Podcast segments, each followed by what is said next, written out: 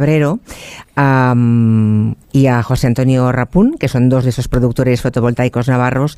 Em, que en, su caso, ¿qué ha pasado exactamente? Bueno, primero les digo que Juan Antonio Cabrero eh, trabajó en una empresa de producción de paneles fotovoltaicos. También fue dirigente de la UGT aquí en Navarra. Ahora también está jubilado ahora, y es vicepresidente de, la asociación de, de Ampier. ¿Por qué decidió a Juan Antonio poner sus ahorros en la fotovoltaica? Ha contado un poco Jorge Morales de Labra. Sí, sí, lo ha hecho la razón, perfectamente. Pero ¿Le ha parecido bien la explicación? Sí, sí, eh, es, es, correcta y lo que ha habido es un, cambio de, normativa. Cuando dices por qué, bueno, pues eh, en aquel momento dices, bueno, pues podemos tener una, un complemento a lo que es una pensión. Eh, creemos en las energías limpias, creemos en el planeta y bueno, era una mejora que podías haber hecho un plan de pensiones o meterte en, una instalación fotovoltaica. Porque en algunos sitios son eh, plantas grandes, pero en el caso de aquí de Navarra estamos hablando de que son instalaciones que tenemos de 5 y 10 kilovatios cada persona. Es lo que viene a ser eh, poder cobrar entre 300 euros más o 7.000 eh, euros, 700 en, en esto. Bueno, pues era un Son pequeños productores, está claro, claro, claro. productores y estábamos en eso. Entonces, bueno, eh, en nuestro caso no eran nuestros ahorros, había que pedir un préstamo. Y el préstamo, el banco en aquel momento lo facilitaba, porque era una cosa del gobierno, está publicado por el boletín oficial de estafas, que le llamo yo, porque eh, ahí ponía unas cosas, pero, claro, luego no se, no se aplicaron. Entonces, la, la, inversión y eso era pues porque creemos en las energías renovables, en un planeta, eh, Tierra, de, cómo está. Y, porque están pegados a la Tierra, además, claro, en una zona... Y en una mejora para todos. Pero claro, un día de Nochebuena, de, el 2010, el día de Nochebuena del 2010, apareció en el BOE pues el primer hachazo que sufrimos con un recorte del gobierno que entonces estaba José Luis Rodríguez Zapatero y Sebastián, que fue el que, Miguel Sebastián, que lo hizo. Pero es que, curiosamente, en el 2015 presenta un libro eh, Miguel Sebastián en la que dice que en las renovables se nos fue la olla. Hombre, se les fue la olla, pero a nosotros nos hiciste la puñeta, porque vamos. A él se les fue la olla, pero a ustedes se les fue el dinero, ¿no? Eso es. y, ese era un poco el. y cuando llegó ya el impuesto al sol, ya debió ser como la puntilla para ustedes, ¿no? Ahí ya son palos eh, en, la rueda, eh, en la rueda en toda, en toda la instalación. Yo lo que digo es que ha habido una diarrea legislativa que lo que ha hecho es penalizar continuamente a los pequeños productores sobre todo, porque los grandes sí que pueden maniobrar y pueden meter a pérdidas o lo que sea. Nosotros no, nosotros lo que tenemos es lo que hay y eso es una injusticia que queremos solucionar. Juan Antonio, por, por hacernos una idea, ¿cuánto invirtió usted? En, en mi caso es una placa de 10 kilovatios. En aquel momento, pues como era muy caro, son 100.000 euros. 100.000. Los que había que hacer, que era con un préstamo y con ese préstamo, con lo que ibas eh, ingresando, pues eh, podías ir, ir pagando y demás. Claro, cuando vienen los recortes, el del banco te dice, hay letra pequeña. Y digo, no, no, no hay letra pequeña. Y dice, sí, hay letra pequeña porque si no pagas, eh, tenemos que embargar la casa. Digo, bueno, eso no, no lo habéis dicho en ningún momento. Y dice, no, pero eso está escrito. Entonces, pues tienes que empezar a decir qué es lo que están haciendo, vamos a hacer una refinanciación, vamos a ver, y eso nos alteró a, a mucha gente en la cual fundamos esta asociación de Ampier, que empezamos ahí y bueno, estamos 5.000 socios. Claro, es que a ellos les dijeron, para que se hagan una idea a los oyentes, uh, porque a algunos esto les va a sonar a chino, ¿no? Habrá mucha gente que aún no, no, sabe lo que ocurrió en España. Claro, a ellos les dijeron que con los beneficios de la fotovoltaica, los primeros 10 años podrían devolver el dinero invertido, en el caso de Juan Antonio, 100.000 euros, ahora le preguntaría a José Antonio en su caso. ¿Cuántos fueron en su caso? ¿100.000? Fueron 10 kilovatios, o sea, dos placas de 5 kilovatios cada uno. Y en aquel momento del año 2003, porque incluso nosotros eh, la, inversión se hizo antes, porque Navarra fue pionera también en el tema de la fotovoltaica, hay que decir que fue precisamente aquí en Tafalla donde se inventó el concepto de huerto solar. El huerto solar como un huerto agrícola donde tienes lechugas o, borrajas o lo que sea. En este caso ser placas solares. Por placas solares que pertenece cada una a un pequeño propietario que ha invertido y que para hacer esa inversión, como muy bien ha dicho Juan Antonio, eh, ha, habido, ha habido que ir a pedir un préstamo que en aquel momento la banca te daba hasta el IVA. Es decir, te financiaba hasta el IVA. Tal era el, el, el boom o el negocio que veía la banca que decía, bueno, adelante. Claro, luego vino eh, los recortes a partir del año 2010 y los pequeños propietarios tuvimos que organizarnos. Además, además, eh. además eso, ¿no? Aparte de lo otro, aparte de los recortes. Exacto, claro, y del impuesto al sol. Bueno, claro, pillo otra vez el hilo. Les dijeron que con los beneficios de la fotovoltaica en 10 años podrían devolver el dinero invertido y luego les quedaban 20 años más porque la vida útil de esas placas son 30 años. Por tanto, 10 para devolver uh, el dinero pedido, el crédito concedido, y 20 para luego ganarse un poco la vida, no para hacerse millonario, ojo, ¿eh? Hablamos de tener pues en, una jubilación tranquila. ¿eh? Un complemento. Un complemento, eso es. Bueno, uh, eso es lo que no ocurrió, ¿no? Se recortaron los beneficios de forma retroactiva. Sí. Retroactiva, ¿eh? Es lo que usted ha ganado, no, devuélvamelo. Sí. Vale. Um, se añadió el impuesto al sol y claro, se encontraron ustedes que no pudieron hacer frente a esos pagos, ¿no? Supongo, uh, José Antonio, que mucha gente vendió. ¿Cómo lo solucionaron? mucha gente mal vendió porque no había otro remedio. Y luego ibas a las entidades financieras y, había quien quería refinanciar, pero había la mayoría que no refinanciaban.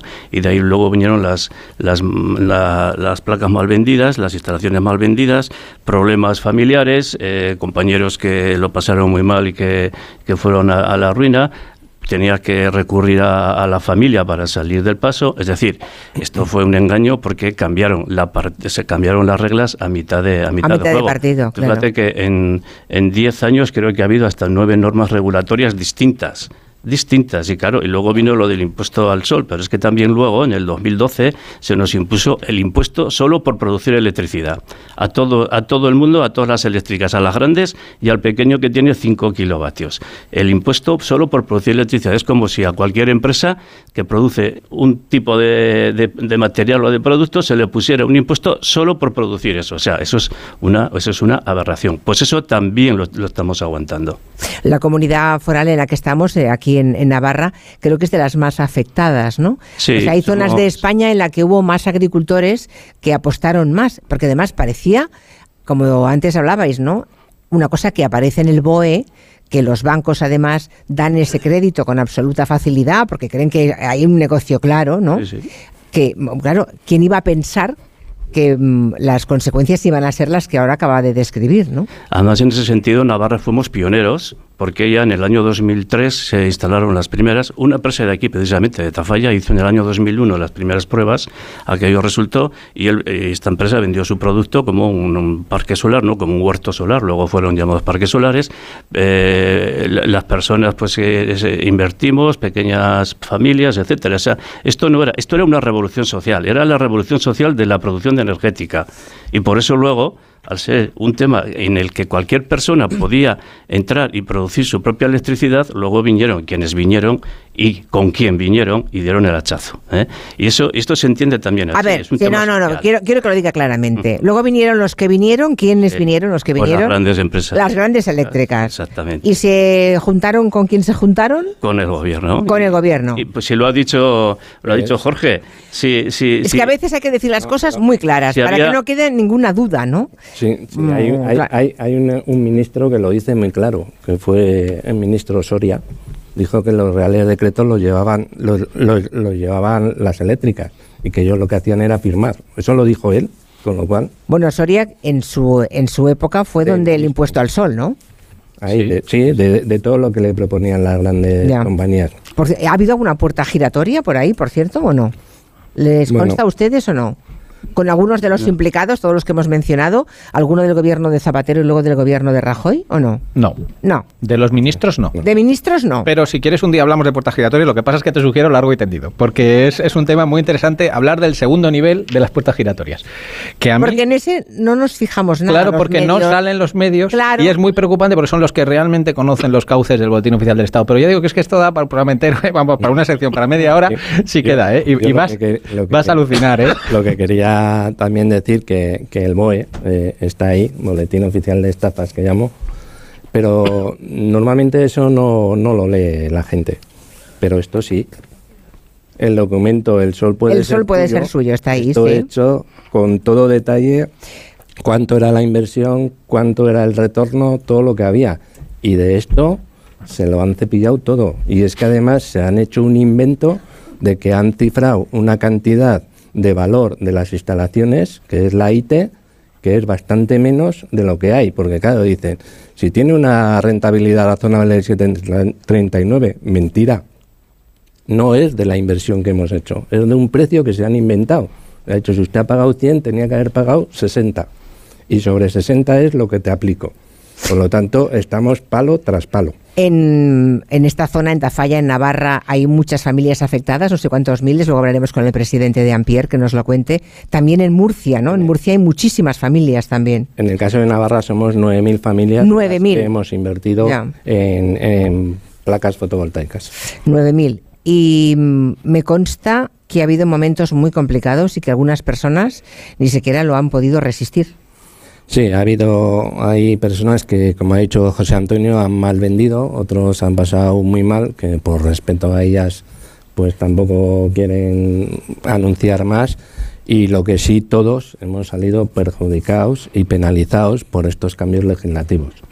nosotros, nosotros iniciamos una movilización en Camino del Sol de, de los años y bueno, voy a enseñar aquí una camiseta. Ahora me lo cuenta, ha sacado una camiseta. Ahora me lo cuenta. Hacemos una pequeña pausa y seguimos hablando, ¿de acuerdo? Hasta ahora mismo.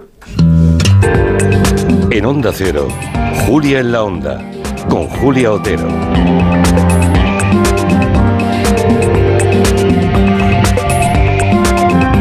Aquí seguimos, estamos en Tafalla, recordamos que eh, esta comunidad foral de Navarra es uno de los lugares en los que más familias de las que apostaron por la energía fotovoltaica, por esos huertos solares, como se llamaba en la época, hay muchísimas familias afectadas. Decíais que 9.000, ¿verdad? Más o menos. En, Navarra. En Navarra, solo en Navarra. De las 65.000 familias que en toda España pues apostaron, que suelen ser personas de campo, todos eran, la mayoría eran agricultores, ¿no? Gente con una pequeña porción de tierra que dedicó a eso, a hacer un huerto solar, o lo que eso suponía, con las medidas que en el BOE y el gobierno de entonces garantizaba, que luego se cambió. Sí, bueno, eh, principalmente en, Murcia era donde más eh, sector agrícola y también en Cataluña. Aquí en Navarra éramos personas mm, mm, que, que, no éramos agricultores, pero que, que estábamos con, con esta conciencia de mejorar el planeta y de poder hacer y que son auténticos pioneros. Y al respecto de, esa condición de pioneros de las primeras energías limpias que se producen en España, a una llamada del gobierno del momento, que fue el primer gobierno de Zapatero, se quería referir también Jorge Morales de Labra. Sí, Julia, muchas gracias. Sí, efectivamente, porque yo creo que los oyentes eh, se pueden quedar con la idea de, vale, o sea, yo ahora me estoy pensando en ponerme unos paneles solares en casa ¿Cómo lo voy a hacer? Con lo que me están contando estos señores, ¿no? Bien, voy a contar un poquito cuál es la diferencia entre invertir ahora en energía solar y lo que ocurrió en aquel momento ¿eh? y por qué un reconocimiento a estos pioneros, porque gracias a ellos eh, las cosas están como estaban. Fíjate, en aquel momento eh, un panel solar se mide en vatios, ¿no? La potencia del panel costaba 3 euros por vatio, por vatio pico, que es como se mide, ¿no? Sí. 3 euros. Ahora cuesta 0,2. Es decir... o sea, donde ellos se gastaron 100.000 Ahora. ¿Cuánto valdría? En, en, este momento cuesta del orden de 8.000. Madre mía. Pero esto es impresionante. O sea, lo que les costó, a pesar de los 20 años pasados, claro. lo que les costó 100.000, que hace 20 años era más que ahora, obviamente, por toda la inflación acumulada, Ahora costaría entre 6 y 8 mil euros. Exactamente. Esa es la diferencia. Entonces, claro, ¿qué ocurre? Perdona, el vatio en aquel momento valía 10 euros. Sí, sí, pero estoy hablando solo del panel, no de la instalación completa, solamente del panel solar, que es el elemento central, ¿no? Claro, entonces, ¿qué ocurre? Que eh, gracias a eso, hoy en día cualquier persona de España puede ponerse un panel solar en su casa y sin subvención, ni primas del gobierno, ni boletín oficial del Estado, sin nada. Sin nada. Solamente sin impuesto al sol, eso sí, que eso sí, gracias a Dios se quitó en el año 2019, ¿vale? Lo que hace es que ahorra en su factura de la luz y le sale rentable. Esta es la gran diferencia respecto a lo que tenemos ahora. Y eso es gracias a los pioneros, efectivamente. Si no, esta tecnología se habría quedado en el laboratorio. Si esta tecnología pasó de ser una cosa de laboratorio a algo masivo es porque alguien dio el primer paso y en algún momento invirtió. Porque si no, esto no sería, ya digo, una tecnología masiva. Lo es gracias a que ha habido una inversión durante muchos años que ha dado lugar, no solo en España, en otros países también, que ha dado lugar a que efectivamente ahora los precios estén muy competitivos y se puede instalar sin necesidad de ayudas del gobierno. Y si me dejas ya terminar en los reconocimientos. Aplaudan, aplaudan. ya, ya que estoy en el, en el capítulo de reconocimiento, me vas a permitir hoy hacer un reconocimiento especial a Joan Quintanilla, ¿eh? que lo está pasando mal, que sé que el, hacer un programa fuera de tu sitio y con problemas de sonido, voy a hacer un reconocimiento de algo que hoy le he conocido en persona, no le conocía a él.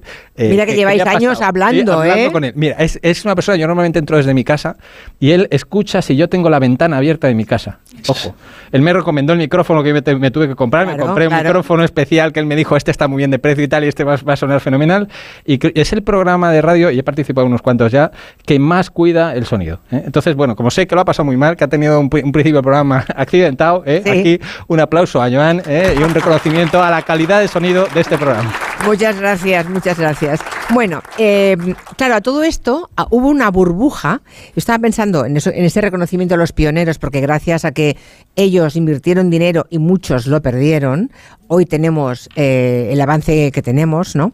Ah, pero estaba pensando en la burbuja que se produce en su momento y me contaba hace un momento Juan Antonio que, por ejemplo, en Alemania, cuando también se abre la veda y cuando se invita a la gente a que también monten sus huertos solares, en Alemania, ¿eh? que tienen mucho menos sol que aquí, cuando se hace eso, el gobierno marca unos cupos. Cada año. Aquí lo que ocurrió, tengo la sensación, es que hubo mucha gente que se apuntó, las condiciones parecían buenas, parecía que si invertías una cantidad relativamente pequeña, como podían ser 100.000 euros, el resultado 20 años después podías garantizarte una jubilación un poco más tranquila, más apañada, digamos, ¿no?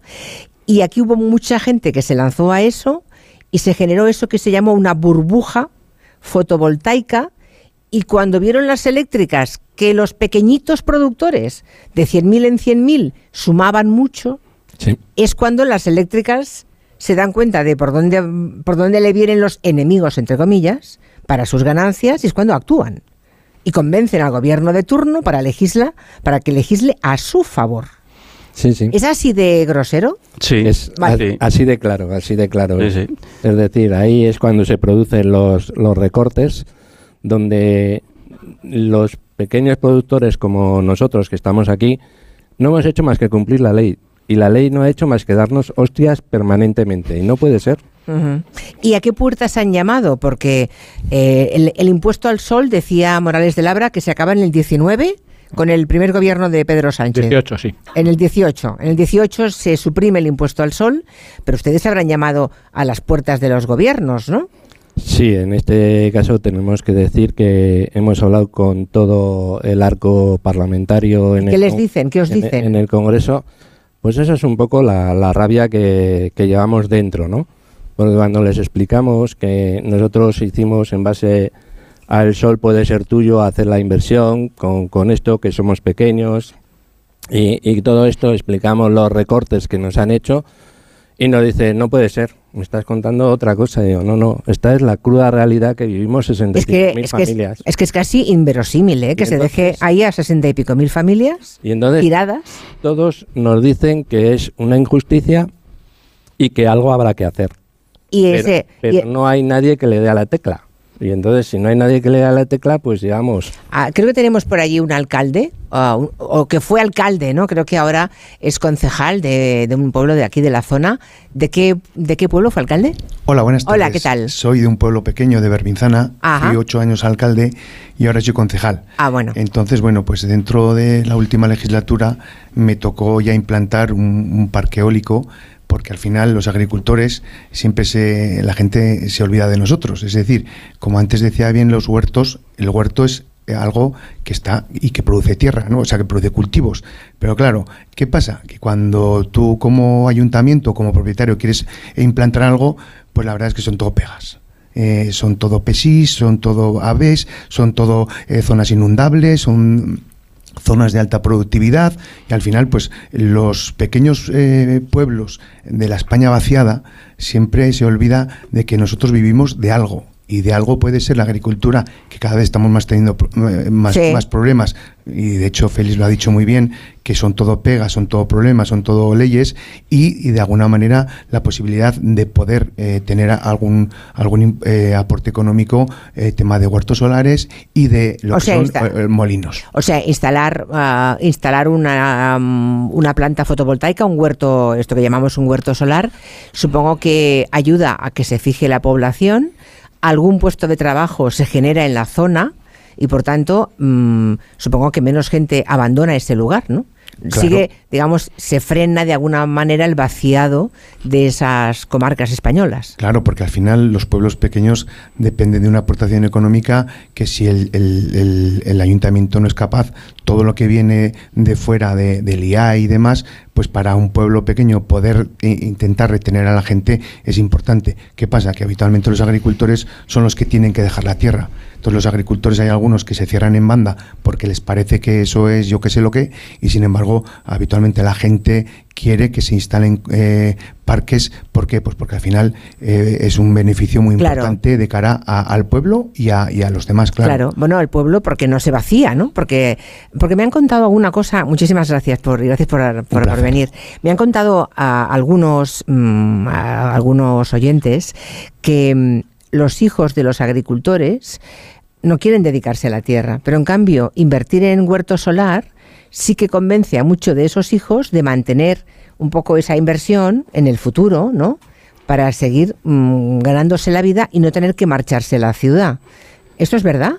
Puede ser, porque fíjate, antes ha dicho el presidente de la UAGN que en Navarra la edad media del agricultor es 64 años, lo cual significa que no hay relevo. No, no hay relevo, claro. Entonces, antes de dejar las tierras abandonadas, pues eh, es que además el tema de las renovables en general, tanto la eólica como la fotovoltaica, donde se plantan es en el medio rural. Y si es en el medio rural, quiere decir que puede ayudar a mantener población y a tener ocupada a esa España vaciada. Somos una sociedad eminentemente urbanitas. ¿eh? Vivimos el 80% de la población vive en, ciudades, pero el campo no lo podemos no lo podemos abandonar ni olvidar. Es nuestro medio natural. De hecho, en Madrid siempre están esperando que llegue el viernes para largarse fuera. O sea, es que esto, parece que estamos un poco tontos. O sea, abandonamos el campo, abandonamos el medio ambiente. Bueno, pues en ese medio ambiente y en ese campo y en ese mundo rural, todo el tema de las renovables es donde encaja perfectamente. Y así era al principio los pioneros, los que nos lanzamos a, invertir y porque creímos, como dice Juan Antonio, en el boletín oficial del Estado, aunque ahora sea de estafas, ¿eh? y, entonces, eh, bueno, nos engañaron con lo que esto supuso a su vez para España de inseguridad jurídica. ¿Quién iba a venir a invertir a España si estos señores les han cambiado las reglas? O sea, es que en 10 años hemos tenido nueve cambios de leyes, nueve, siempre a dar el, hachazo y a recortar lo que era la tarifa regulada del principio de que hicimos la inversión. Porque ¿cuánto dinero supondría para, o sea, cuánto debería desembolsar ah, el Estado, España como Estado, para compensarles a ustedes ahora? Pues mira, ¿Han hecho números? Bueno, luego hablaremos, con, el, hablaremos con el presidente. Lo dirá nuestro presidente, el presidente de Ampier, ya, pero imagino que son números que los tienen ustedes. Sí, sí, sí, además contrastados y son datos fehacientes que se pueden, se pueden demostrar. No sé si Jorge Morales de Labra tiene una idea. Bueno, pues es cara de saberlo, de intuirlo. Bueno, depende de lo que se vaya a pedir, pero eh, el, problema aquí, Julia, es el siguiente. cuando se hace la ley, efectivamente, estoy hablando del año 2006, ¿eh? cuando estaba yo en la CNE, en la Comisión Nacional de Energía, eh, se pretendía que España tuviera una potencia fotovoltaica pequeña. Vamos a poner, bueno, pequeña, en aquel momento no se hacía nada, se decía 300 megavatios. Pues 300 megavatios está, está bien, 400, ¿vale? En un solo año se hicieron más de 3.000, ¿vale? Y el problema, efectivamente, es que el gobierno tenía un presupuesto dentro de la factura de la luz de X millones de euros, vamos a poner que fueran 300 millones de euros, mm.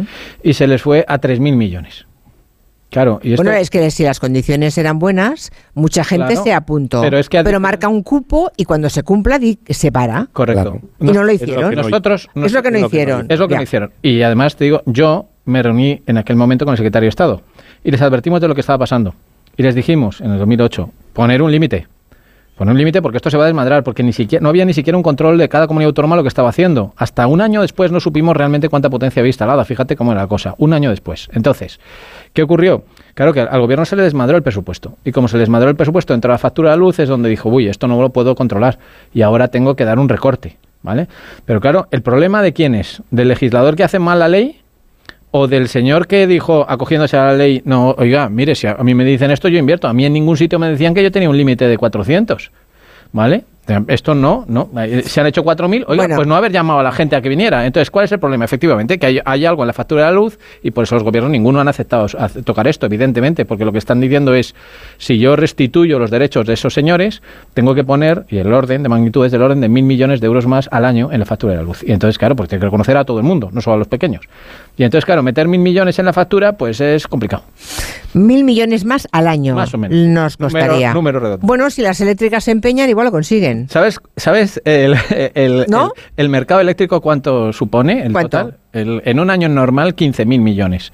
En los años de la crisis ha superado los 40.000 millones. En un solo año. El mercado mayorista de electricidad este que ha bajado ahora a 40 y que por eso el IVA está ahora en el 21 otra vez y todo esto. Entre 15 y 40.000 millones de euros. Estamos hablando de mil millones más sobre 15 o 40.000.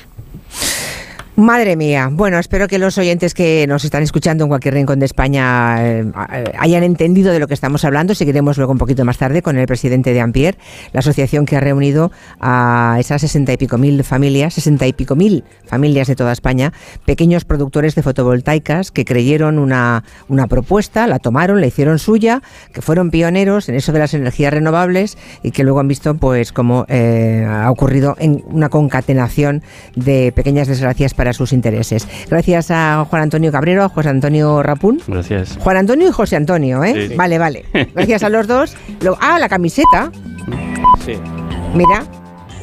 Esta camiseta tiene ya 10 años, cuando hicimos la manifestación que Jorge... ¿Me la va a regalar? También, sí. Vale. Que, que... Hombre, por pedir que no quede, ¿no? Yo me la voy a poner, claro. Pues muchísimas gracias. Muchas gracias. Vamos a por las noticias. Gracias, Jorge Morales de Labra. Un placer. Hasta, dentro de unas semanas. Hasta la próxima. Las 5, 4 en Canarias, tiempo de noticias y seguimos con Borja Terán y la multipantalla.